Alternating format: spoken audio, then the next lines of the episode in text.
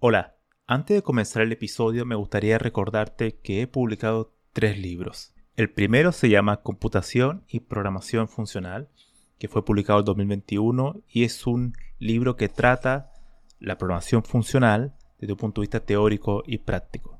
El segundo se llama Mentes Geniales, la vida y obra de 12 grandes informáticos. Esta es una obra que repasa la historia de hombres y mujeres que fueron relevantes en la historia de la computación. Y el último, el más reciente, se llama Principios de Programación, donde explico una nueva forma de entender la programación a través de ocho conceptos. Todos estos libros se pueden encontrar en librerías en España o en Amazon y también en Latinoamérica se puede encontrar a través de Mercado Libre y Busca Libre. Para más detalles pueden visitar mi sitio web camilochacón.com. Solo hay una cosa segura en la tecnología que va a cambiar. Y ese cambio por lo general sucede rápido. A su vez, las herramientas que ocupan los informáticos son tecnología. Y una de ellas son los lenguajes de programación. Desde 1950 han surgido decenas de lenguajes de programación, hoy en día hay cientos de lenguajes de programación, ya sean privados o públicos. La pregunta es, ¿cuáles son los principios subyacentes a cada uno de esos lenguajes? ¿Existen principios que subyacen a todos ellos?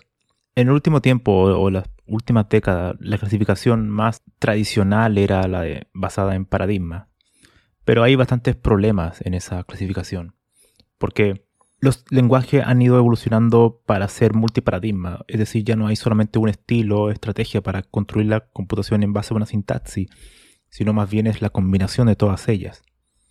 Es la unión de lo mejor de cada una para crear un lenguaje de programación. Entonces, el concepto de paradigma se ha vuelto mucho más confuso y difuso desde mi punto de vista sí hay principios. Y los principios se pueden clasificar en dos grandes grupos. Uno son los principios técnicos, o sea, los principios que nos proveen construir software.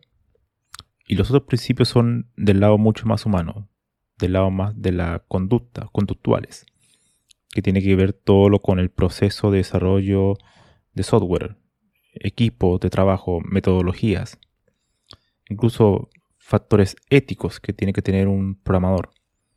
Entonces los principios están presentes en todo el lenguaje de programación, pero en la programación misma, como actividad misma. O sea, la actividad de programar, de construir software, contiene principios.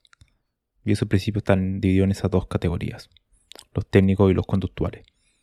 Ahora bien, ¿de qué, qué podemos aprender de esos principios? Muchos de esos principios las personas generalmente lo aprenden de manera empírica, en base a, a prueba y error, en base a la experiencia, en base a vivir y trabajar en distintos tipos de proyectos de software, a trabajar con distintas personas, a trabajar en distintas empresas, etc. Pero no, no existe en la actualidad una definición clara y precisa de cada uno de los principios y a su vez que pueda interrelacionarse entre ellos. Porque cada principio en sí mismo no puede estar aislado, es decir, es un sistema de principios. Y los principios técnicos tienen que estar relacionados a los principios conductuales de la persona. Un ejemplo sería que una persona puede construir cualquier tipo de software técnico de mucha calidad, pero carece de, de elementos éticos y hace conductas que están reñidas con casi con la ley, ¿no? O incluso ocupa su conocimiento técnico para crear o hacer daño a personas. Eso en ese caso rompe la ética. Pero no tan solo eso, sino que también puede tener una actitud negativa hacia el equipo. No es raro conocer historias de programadores que son personas totalmente, que por más buenos que ellos sean, no tienen una estas habilidades blandas de poder comunicarse de manera adecuada con otras personas. Tienden a ser muy conflictivos, no trabajan bien en equipo. Bueno, todo ese tipo de cuestiones choca con los principios conductuales. Pero también puede ocurrir lo contrario, que hay personas que son muy buenas trabajando en equipo, pero carecen de la habilidad técnica, de los principios técnicos para construir un buen software. Ahora, como dije anteriormente, todos estos principios uno los aprende de manera implícita con el tiempo. Algunos lo aprenden todos, otros no. Ahora bien, la clasificación, obviamente, al no haber una clasificación definitiva, es muy subjetiva a cada persona. Pero me gustaría dejarle esta idea en este breve, en esta cápsula.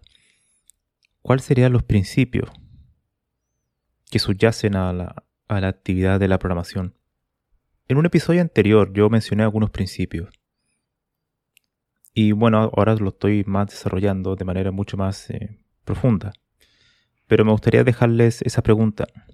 ¿Cuáles pueden ser los principios, los principios técnicos y conductuales que permitirían a una persona, hombre o mujer, construir eh, buen software, pero a su vez relacionarse bien con sus pares? Les dejo esa pregunta. Nos vemos en el siguiente episodio.